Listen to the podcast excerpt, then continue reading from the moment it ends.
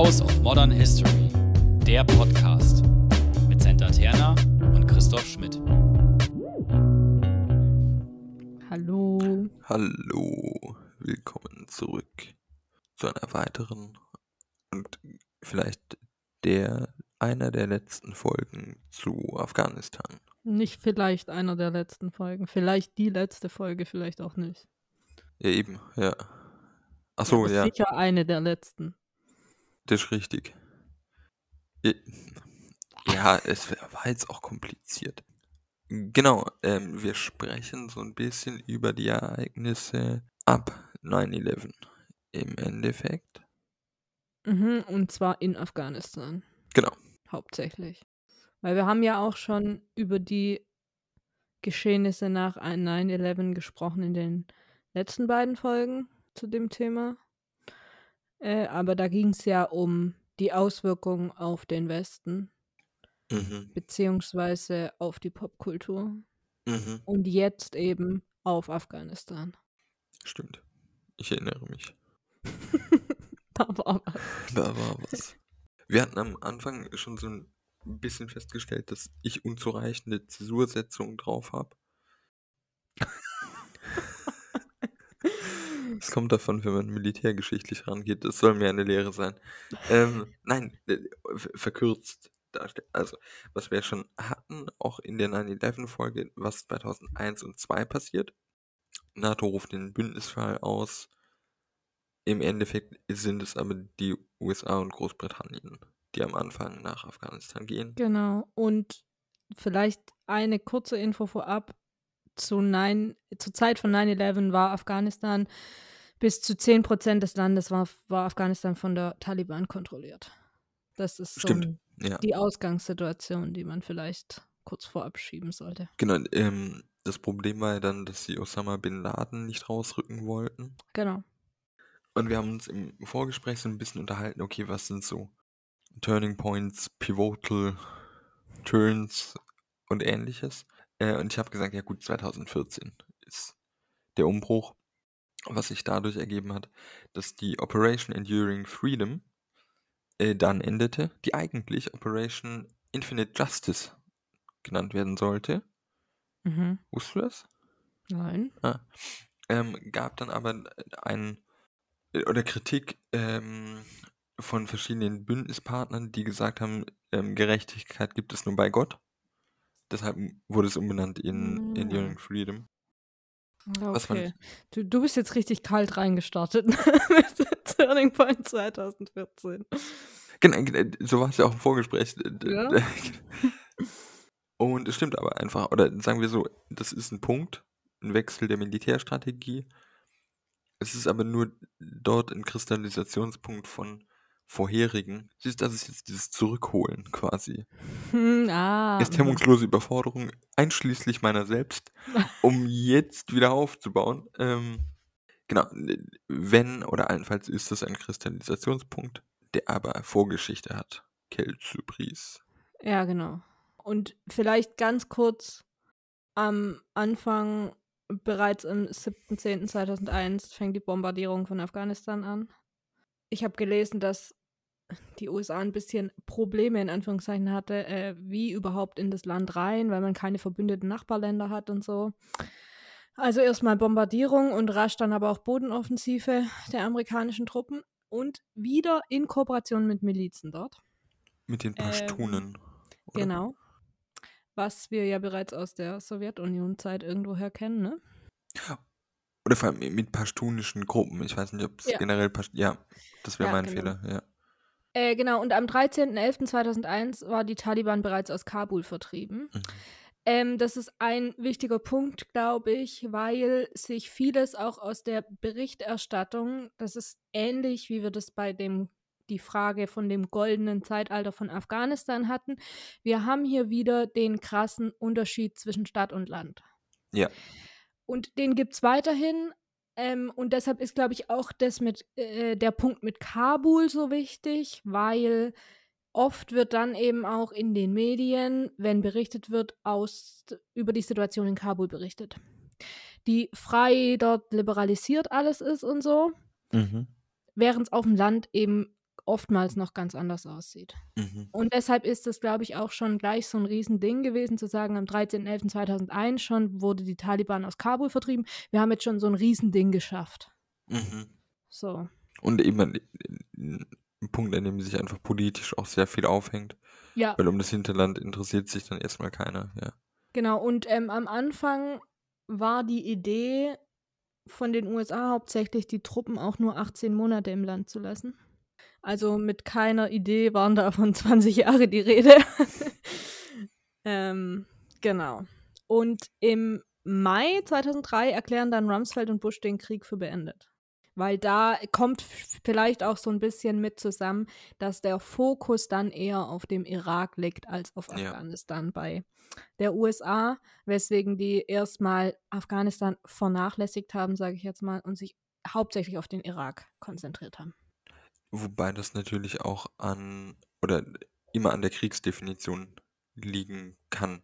Genau. Ja. Weil ähm, es kommen ja dann auch eben, warte, wann, wann ist Kabul? 13. November. Äh, ja, 13.11. Ja. Genau, weil am Tag danach ähm, äh, gibt es dann die Resolution des UN-Sicherheitsrats Mhm. 1378, der quasi die Friedenstruppen der UN quasi als wichtig für diesen Prozess des Peacekeepings empfiehlt. Genau, genau. Ab dem Zeitpunkt geht es dann um Peacekeeping. So. Davor war davon wirklich gar Ja. keine Rede. Ja, und Ähm, das ändert sich damit, ja. genau. Nee, ich wollte gerade was sagen, das kommt aber tatsächlich kurz später, nämlich äh, die ISAF-Truppen. Ja. Ähm, vorher ist ja die Petersberger Konferenz noch zu nennen. Mhm. Ich weiß nicht, ob wir die schon im Podcast hatten. Petersberg in. Nee? Ja? Doch, ich glaube, wir haben es Ja. ganz kurz erwähnt. Gut, dann jetzt wieder sehr kurz. Petersberg in der Nähe von Bonn im Dezember 2001 wird unter Vorsitz der UNO ähm, über die Bildung einer Regierung in Afghanistan beraten. Bonn deshalb, weil es immer starke deutsche ähm, Beziehungen zu Afghanistan oder mit Afghanistan gab und umgekehrt, ähm, konnte man sich auf den Ort einigen. Afghanistan selbst hat man nicht ausgewählt, was sicherlich auch im weiteren Verlauf einige Nachteile haben wird, weil auch einige Gruppen nicht nach Petersberg eingeladen wurden, Mhm. sondern wie der BPB-Artikel sehr schön sagt, es waren größtenteils jene Kräfte versammelt, die von 1992 bis 1996 an der Zerstörung Kabuls tatkräftig mitgewirkt hatten, wobei über 50.000 Zivilisten umgekommen sind. Im Zuge dieser Petersberger Konferenz wird auf Druck der USA Karzai Interimspräsident oder als Interimspräsident vorgeschlagen, der aber im eigenen Land keinen Rückhalt hat. Genau. Oder da kommen wir später nochmal drauf zurück bei der Frage nach der Regierungsbildung in den in Afghanistan dann. Genau, ja. Genau. Deshalb nur kurz dazu, ähm, er hat keinen Rückhalt, man braucht also diese ISAF-Truppen, also die Schutztruppen der NATO. Und dann kommt es in Afghanistan zu einer Vermengung zwischen ISAF-Gruppen und Enduring Freedom, also US-geführten Gruppen. Mhm. Das führt dann dazu, dass, dass die deutschen Truppen de facto unter dem US-Kommando stehen. Was das Ganze sehr verwirrend einfach macht, wer wann wie wo. Ja. Im Endeffekt das sehr kurz, den Rest würde ich auch bei Wahlen Ja. dann abhandeln. Okay, gut. Genau. Ja, der Krieg geht dann so ein bisschen weiter in nicht in Kabul. Kabul ist einigermaßen sicher, sondern eher im auf dem Land, sag ich mal. Ähm, genau, also Taliban kämpft weiter, die USA kämpfen weiter. Es ist also nicht so gesehen nicht jetzt so, weil wir ja gesagt hatten, dass dann ähm, Peacekeeping-Mission ist. Ja, ist auch, aber es ist auch trotzdem noch Krieg. Also es ist Mhm. nicht so, dass der Krieg irgendwie vorbei wäre. So, das ist, glaube ich, ganz wichtig äh, festzuhalten. Was bis ansonsten dazwischen geschah, ein Wiedererstarken der Taliban passiert nach den ersten Kriegsjahren. Genau. Das führte dazu, dass man zwischen 2006 und 2009, 2010 äh, von der Eskalation auch der westlichen, also von allen Konfliktparteien reden kann. Das soll jetzt gar nicht dazu führen, zu sagen, beide Seiten haben gleich viel Schuld. Aber es ist tatsächlich eine gegenseitige Eskalationsspirale. zu Genau, beobachten, Genau, das habe ich auch, dass die Taliban mehr und mehr zivile Opfer mit einkalkuliert. Ja, Auch bewusst zum Teil. ja. Und auch deshalb andere Organisationen, die vielleicht auch Teil dieser Peace-Building-Maßnahmen sind, aus Sicherheitsgründen Distanz halten müssen. Und Ja. einfach es schwerer haben zu arbeiten, sage ich mal. Mhm. Genau, und in der Zeit, die du jetzt gerade gesagt hast, fällt ja dann auch die Amtszeit oder die Beginn Amtszeit Obama rein. Mhm. Der verdreifacht erstmal die Truppen Mhm. und intensiviert auch die Drohnenangriffe. Das hatten wir ja auch schon ähm, gesagt, oder du hattest das gesagt, die Idee von, oder was da halt mitschwingt, jetzt natürlich nicht offiziell, aber Mhm. inoffiziell so, ähm, naja, wenn du die Leute einfach tötest, dann musst du sie nach, nicht nach Guantanamo bringen oder irgendwo anders Ja. Viele, ja, viele Zivilisten werden dabei auch getötet. Mhm. Und was in dieser Zeit, also man geht jetzt eher wieder zu diesem Counterterrorism zurück, Mhm. was dazu führt, oder diese Eskalation von Gewalt von beiden Seiten führt einfach dazu, dass viel mehr oder dass mehr Menschen auch in die Hände der Taliban praktisch wieder getrieben werden. Also die sagen einfach, sie brauchen ja, und das ist natürlich verständlich, sie brauchen jetzt vor Ort Schutz Mhm.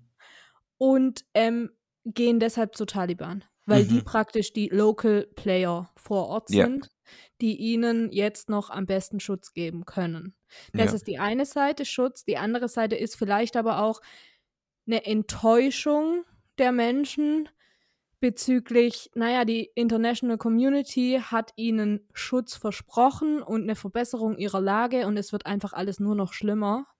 Mhm. Genau, da gibt es auch ein paar Studien darüber, was so die, die Gefühlslage der Menschen vor Ort be bezüglich der International Community mit ihnen macht und Mhm. wie, ähm, genau, dass sie da einfach dann auch in die Hände derer zurückgetrieben werden, praktisch, wo sie eigentlich raus wollten.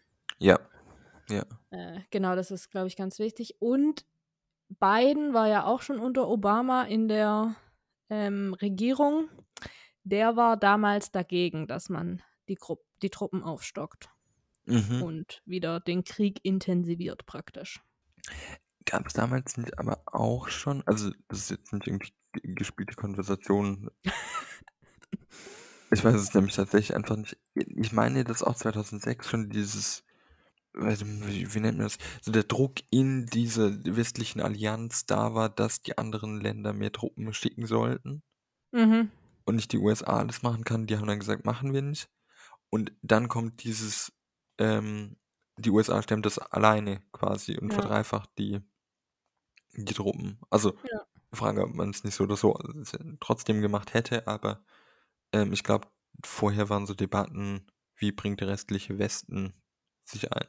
Ja, genau, genau. Ja. Und ich glaube, und dazu werden wir auch nachher nochmal kommen oder in der nächsten Folge, ähm, die unterschiedliche Agenda der International Community ist, glaube ich, was, was man wirklich mitdenken muss, weil man, man spricht immer so und ich mache es auch von International Community, aber das ist keine Einheit, die irgendwie Ja, eine gemeinsame Agenda hat. Also die einigen sich auf Dinge, ja, mhm. aber sie verfolgen trotzdem auch eigene Ziele, die einzelnen Parteien davon. Also sie sind nicht eine homogene Gruppe, die gemeinsam Ziele und Strategien hat. So. ja, Das ist, glaube ich, wichtig ähm, im Hinterkopf zu behalten. ja, Ähm, ich habe dann 2010 NATO-Gipfel in Lissabon. mhm. Was passiert Dort so? wird die Mission in Afghanistan bis 2014 verlängert. Und gleichzeitig aber auch schon einen Abzug beschlossen. Ja. Also äh, da, ja, ich meine, die USA hatte die meisten Truppen drin. Deshalb ähm, als Beispiel, also 2010 hatten die um die 90.000 Truppen in Afghanistan. Mhm. Und in der Zeit dann bis 2015 werden da sehr viele abgezogen. Obama spricht dann davon, dass er im Juli 2015 erstmal 10.000 Truppen in Afghanistan lassen will und bis zum Amtsende dann 2017 um die 5.500 SoldatInnen dort bleiben und der nächste Präsident soll dann entscheiden, was weiter passiert. Ja. Also es ist ein wahnsinniger Abzug, wenn man denkt von 90.000 auf 5.500 Mhm. oder auch 10.000 ja schon. Genau, das wird auf dieser Konf auf diesem NATO-Gipfel beschlossen. Dann kommt im Endeffekt zwischen rein, jedenfalls für die Weltöffentlichkeit, 1. Mai 2011. Ähm, Osama Bin Laden wird äh, umgebracht. In Pakistan zwar, aber Ja. das, was ich gelesen habe, beschleunigt, da- also, oder ist nochmal so ein bisschen ein Aufhängerpunkt zu sagen, okay, ähm, wir haben hier auch die Figur, wegen der wir rein sind. Im, man muss dazu sagen, auch im weiteren Zuge werden sämtliche neue Vorsitzende, nee, wie heißen, die heißen nicht Vorsitzende von Al-Qaida. Auch, und Ich Chefs. weiß nicht, wie sie heißen. Ja, Chefs. Also, die- oder die, die Nummer eins, oder die Führungsriege von Al-Qaida wird auch im weiteren Verlauf relativ schnell umgebracht oder Mhm. aufgespürt und unschädlich gemacht, wie es, glaube ich, im, im Terminus heißt. Jedenfalls schreiben die Zeitungen so. Das heißt, Al-Qaida wird auch nach dem 1. Mai 2011 tatsächlich s- derart dezimiert, dass sie keine Rolle mehr spielen. Ja. Es scheint sich so ein bisschen in dem Moment zu fügen, alles. Man wollte oder man hatte immer gesagt, man geht in Afghanistan, um Al-Qaida keinen sicheren Hafen mehr zu bieten oder anderen Extremismusgruppen. Al-Qaida war damals die Nummer eins Gruppe, weil die Taliban eben andere Ziele hatten, die ja eher so eine Binnenlogik verfolgten, um den Unterschied, den hatten wir aber auch, glaube ich, schon mal den Unterschied zwischen Al-Qaida und den Taliban. Ach Ähm, so, ja. Genau, ist nicht das Gleiche. Ja, und Al-Qaida eben auf Export des Terrors aus wird dezimiert. Es passt erstmal so, würde man flapsig vermuten. ja. Oder ist, glaube ich, auch Zeit, also tatsächlich so die Sicht der ZeitgenossInnen damals. Ja. Doch, glaube ich auch. Und ähm, wird ja auch, also da gibt es auch Reden ähm, von Politikern aus den USA, die genau das sagen. Mhm. Und ich glaube, es wird jetzt ja auch ab und zu mal wieder darauf verwiesen, dass irgendwie das der Grund war, warum man dort war. Und das war Ja. dann 2012 erledigt und dann halt den Abzug. Da kommen wir auch nochmal zu, warum, warum darüber gesprochen wird dann. Ja. Ja, genau. Ich habe noch eins und das, ähm, das kam, kam in besagter Netflix-Doku, nur um sie noch einmal zu erwähnen. 2012 wird ein Video veröffentlicht von US-Soldaten, die auf Taliban-Leichen urinieren. Ja. Genau, das einen ziemlichen Aufschrei dann überall gegeben hat. Mhm. Fand ich nochmal interessant oder ich, also ich habe jetzt auch nicht groß mehr dazu, aber naja, wir leben in einem Zeitalter des Internets, sag ich mal, und dass sowas dann eben an die Öffentlichkeit kommt und das irgendwie auch, glaube ich, Auswirkungen auf die Wahr oder das Auswirkungen auf die Wahrnehmung des Krieges in Afghanistan hat, sowas. Mhm. Weil ich meine, keiner, ich glaube, keiner groß im Westen hat mit der Taliban sympathisiert und war eher so auf, ja, Amerika toll, toll, toll und so. Aber ich glaube, sowas verändert dann schon nochmal die Perspektive, wenn man sowas sieht. Ja, definitiv. Und steht hier dann auch in der Tradition der Abu Ghraib-Bilder 2004, 2006. Ja. Wir müssen noch nicht darüber diskutieren, das ist relativ klar, sowohl zwischen uns als auch den HörerInnen, dass es kein Ding, also dass es nicht geht. Und das, also es klingt alles zu flapsig, was man dazu sagen kann, aber eben, ich würde dir auch recht geben, es folgt einer gewissen Veröffentlichungslo, also man kriegt das nicht angefangen, ähm, wie das läuft. Ich weiß nicht, wo ich nicht mit dem Satz wollte, so richtig. Nee, aber ja, genau, eben jetzt, wo du Abu Ghraib gerade nochmal gesagt hast, das ist, glaube ich, dieses Narrativ von irgendwie auch nicht nur dem guten Westen, selbst wenn das irgendwann mal Ja. da gewesen sein sollte, ähm, das verändert einfach die Wahrnehmung dem gegenüber oder auch ja der Wahrnehmung des Krieges, Mhm. äh, was für eine Art von Krieg da vielleicht auch geführt wird und dass man eben nicht nur der tolle Westen Mhm. dann sieht in der öffentlichen Wahrnehmung. Was Mhm. dann daraus für Schlüsse gezogen werden, ist nochmal eine andere Sache, aber ich glaube einfach, dass sich der Blick auf den Krieg durch solche Dinge eben stetig verändert. Das stimmt, ja. Genau, also eben vielleicht auch, vielleicht auch, was ich, was ich damit oder was ich damit hauptsächlich sagen will, ist die Wahrnehmung von der Idee von es gibt klar definiert Gut und Böse verändert sich. Vor allem eben im Zeitgedächtnis der Normalen. Also, das ist Genau, ganz klar, ja. für HistorikerInnen ist es kein Ding, aber es ist ganz wichtig zu sagen, für die ZeitgenossInnen, die nicht diesen tiefen Blick haben und auch haben müssen, also nicht haben müssen, so rum, ist das sicherlich ein Punkt. Ja, genau. Ja. Ich wäre jetzt bei Trump und seinem Deal. Der ist wann? Der ist schon 2020. Oh, okay, dann äh, tatsächlich nur zwischendurch. Ben Im Endeffekt Benchmarks, also wir hatten schon Operation Enduring Freedom Ende 2014, lange geplant. ja, ähm, nicht ganz unrecht von mir, trotzdem idiotisch, das auf diesen Punkt festzufriemeln. Ähm, wird ersetzt durch Resolute Support Mission, äh, die dann bis 2021 geht, die aber eben nur noch eine Unterstützungsmission ist. Also da haben wir auch den Punkt. Äh, es kommt dann auch immer mehr, du hattest es schon mit 2009 auch eigentlich, zu einer Spezifizierung des Kriegs und zunehmenden Todeszahlen. Vor allem im zivilen Bereich, aber auch quasi durch diese Drohnen oder umgekehrt, die Drohnen bringen es mit sich, mehr, und das jetzt menschlich zu sagen, Ziele zu treffen und dabei Mhm. auch mehr ZivilistInnen, also die ganzen Hochzeitsgesellschaften, die für Taliban-Treffen gehalten werden. Ja. Und es klingt alles so lapidar, aber da findet man auch, glaube ich, keine. Ich weiß nicht, wie ich mit sowas umgehen soll Ja. in der gesprochenen Sprache. Ja. Schriftlich ist es, glaube ich, besser. Hoffe ich. Äh, 2014, also eigentlich parallel zum Abzug der Truppen des Westens, Anführungszeichen, ziehen die Taliban quasi immer mehr auf, sind Ja. auf dem Vormarsch wieder. Und dieses, dieser Frieden oder die, die Situation, die dann letztendlich im Bewusstsein 2021 jetzt gekippt ist, kippt eigentlich schon 2018. Also auch, man äh, weiß mittlerweile, dass auch die deutschen Geheimdienste, ja, das deutsche Außenministerium gewarnt haben, Kabul könnte viel schneller fallen. Das ist alles, wir kennen da Vorgeschichten. 2018 fängt das an, in komplett oder in eine komplette Schräglage zu gehen. Mhm. 2020. Genau, und generell interessiert Trump sich eigentlich wenig für Afghanistan. Also, Ja. der hat da gefühlt keine richtige Agenda. Ja, bitte. Nee, außer diesen Abzug noch zu beschleunigen, oder? Also das, das Interesse. Genau, ja. genau, das kommt dann, aber das kommt 2020 mit seinem Doha-Abkommen. Ah, Ähm, aber bis dahin pf, hat Ja. er sich eigentlich nicht für Afghanistan interessiert gefühlt. mhm. 2000, ähm, am 29.02.2020 macht die USA, also oder Trump, wie auch immer man es nennen möchte, äh, einen Deal mit der Taliban. Und zwar, dass sie die äh, Angriffe einstellen, Mhm. beide Seiten. Mhm.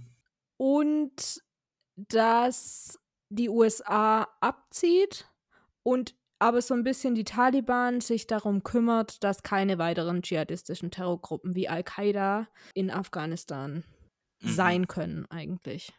Große Kritik an dem Doha-Abkommen, vor allem von Afghanistan-Seite, Afghanistan-Innen. Ähm, es wäre ein Ausverkauf an die Taliban.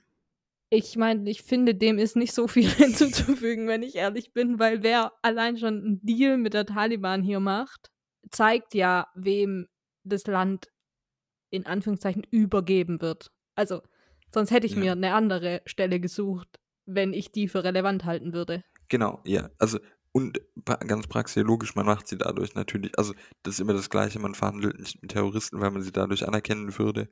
Hier ist ja genau dieser Prozess gelaufen.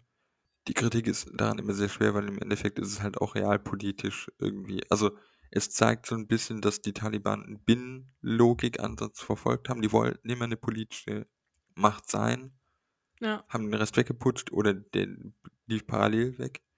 Äh, Macht und Herrschaft. Also ganz dumm gesagt, brauchst du natürlich doch die Person, die am Tisch mit der Waffe hocken kann, Ja, um ja, Dinge voll. durchzusetzen. Aber das macht es nicht weniger pervers oder äh, tragisch. Ja. Ja. Äh, genau, letztendlich war Biden dann ja dafür verantwortlich, in Anführungszeichen. Der sagte, "M, wir gehen nicht überstürzt, aber er will auch aus, unbedingt raus und unbedingt vor dem 11. September, Ja, weil damit man eben nicht diese 20 Jahre hat. mhm. Und er sagt eben da auch deutlich, was wir wollten in Afghanistan, war es, die Attentäter zu finden. Ähm, man hätte Gerechtigkeit gebracht, was Bin Laden angeht. Afghanistan sei keine ähm, Basis mehr für Terroristen, die Anschläge gegen die USA planen und sie wären nicht für Nation Building oder State Building dort gewesen. Ja. Deshalb können sie jetzt auch einfach raus praktisch. Ja. Genau, sie sind dann auch raus. Ich weiß gar nicht, wann genau sind die letzten gegangen. Ende Ich Juli, nicht? Weiß ich nicht. Mir zu zeitgeschichtlich. ja, genau. Ich dachte Ende Juli, vielleicht auch Anfang August. August 30. 20-year war ends as US completes withdrawal. Okay, genau. Am 30.08. sind die letzten gegangen. Alle anderen Beteiligten, die mit drin waren, sagen, ohne die USA macht es keinen Sinn, drin zu bleiben. Wir gehen auch raus. Überraschung, Überraschung. Auch gekommen. Und ich glaube, dann ist, dann wissen wir, was passiert ist. Ähm, ziemlich schnell der Einmarsch der Taliban in Kabul und eigentlich wieder Übernahme des Landes. Wobei es Ja. in vielen, in vielen Teilen des Landes ja nie anders war, glaube ich.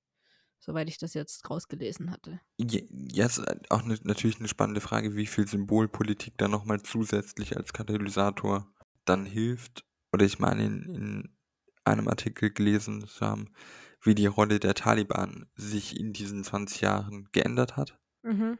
Und man am Anfang auch Krieg gegen die Bevölkerung, also es ist immer so ein bisschen schwierig, weil ich jetzt eine Gruppe in, verabsolutiere, also die restliche Gesellschaft, die das auch nicht so tun will, aber es gibt einen Artikel, in dem es dann steht, naja, dass die Taliban dann doch versuchen, mit örtlichen Strukturen zu handeln, was jetzt auch wieder schwierig ist, weil man dadurch die Taliban externalisiert, aber es geht nicht nur darum, ein System aufzustülpen, auch in einem Hinterland, sondern tatsächlich versuchen, mit den regional, lokalen Ältestenräten zu kommunizieren. Hattest du das Ja. auch? Ja, ja, du hast keine andere Wahl.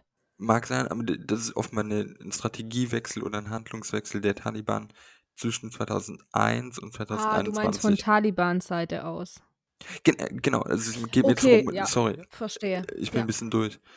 Dann bin ich, also genau, die Taliban haben zwischen dem 2001 der Vertreibung, Anführungszeichen, und 2021 wieder erstarken, auch einen gewissen Strategiewechsel gefahren, Mhm.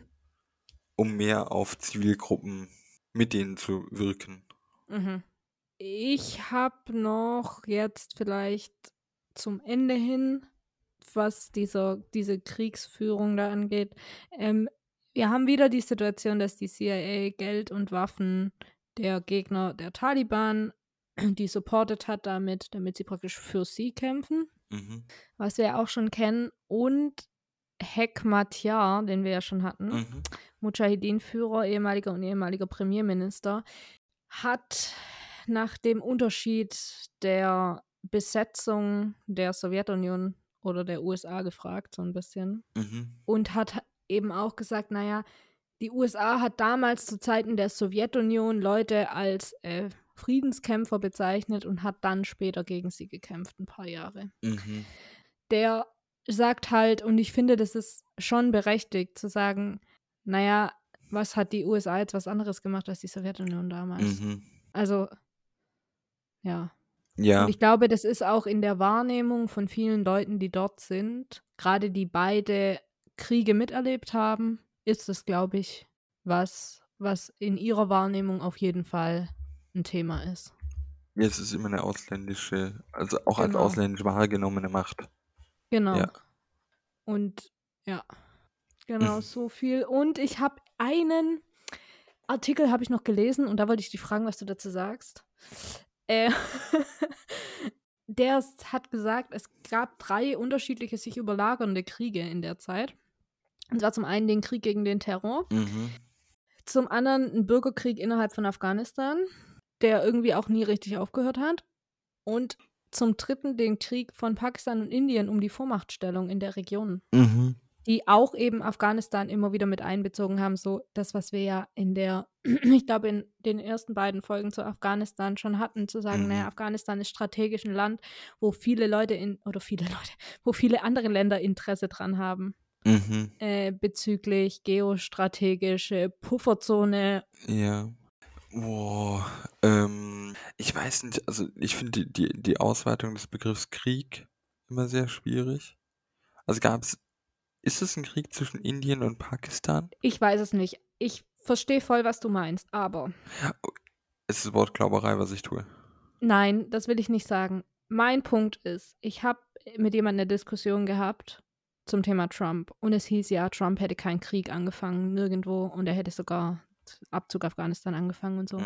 Und da muss ich sagen, wie definierst du Krieg? Weil das, was Trump gemacht hat, also wenn du eben sagst, naja, Trump hat keinen Krieg irgendwo angefangen, ja, okay, er hat aber auch keinen Frieden geschaffen in dem Sinn. Also weißt du, auch im Ja, Nahen Osten, wenn du es so möchtest, hat er nicht durch direkten Krieg, aber er hat Anstachelungen in jeglicher Form Genau. dort betrieben, wo ich halt sagen würde, naja, was bezeichnest du als Krieg oder nicht? Oder wie er auch die Leute gegeneinander aufgehetzt hat, auch in den USA selber. Wo ziehst du, also weißt du, ja, und ich verstehe deinen Punkt ja. mit der Ausweitung, aber ähm, eben dann halt zu sagen, naja, die Abwesenheit von dem Krieg, wie man es klassisch kennt, bedeutet gleich kein Krieg, weiß ich halt nicht, ob ich das so bezeichnen würde. Ja, das ist richtig. Ähm, ja. Boah, ja, also ich verstehe, ich verstehe, was du meinst.